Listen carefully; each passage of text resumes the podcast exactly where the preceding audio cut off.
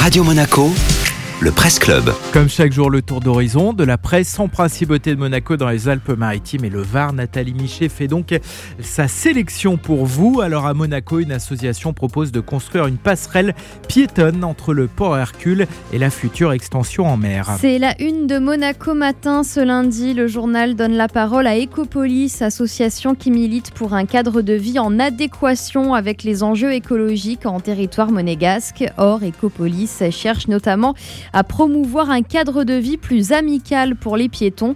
C'est pour cela qu'elle propose de créer une promenade piétonne entre le Yacht Club et le nouveau port du Portier, tout le long des piliers des Spélugues en contrebas de l'hôtel Fermont.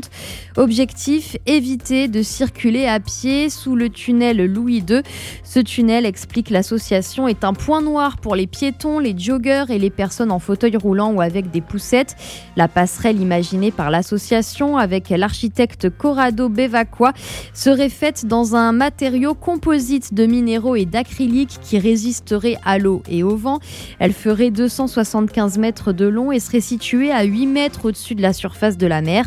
Ce serait une structure striée de manière à laisser l'eau s'écouler en cas de grosses vagues. Budget estimé 7 à 10 millions d'euros. Les images de ce projet audacieux sont assez séduisantes, mais d'après le journal, rien n'indique qu'elles deviendront réalité.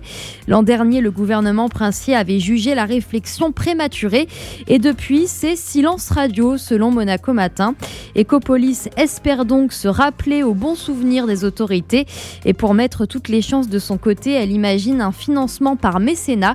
Les donateurs verraient leur nom gravé sur la passerelle à l'image des bancs de Central Park à New York. Merci beaucoup Nathalie.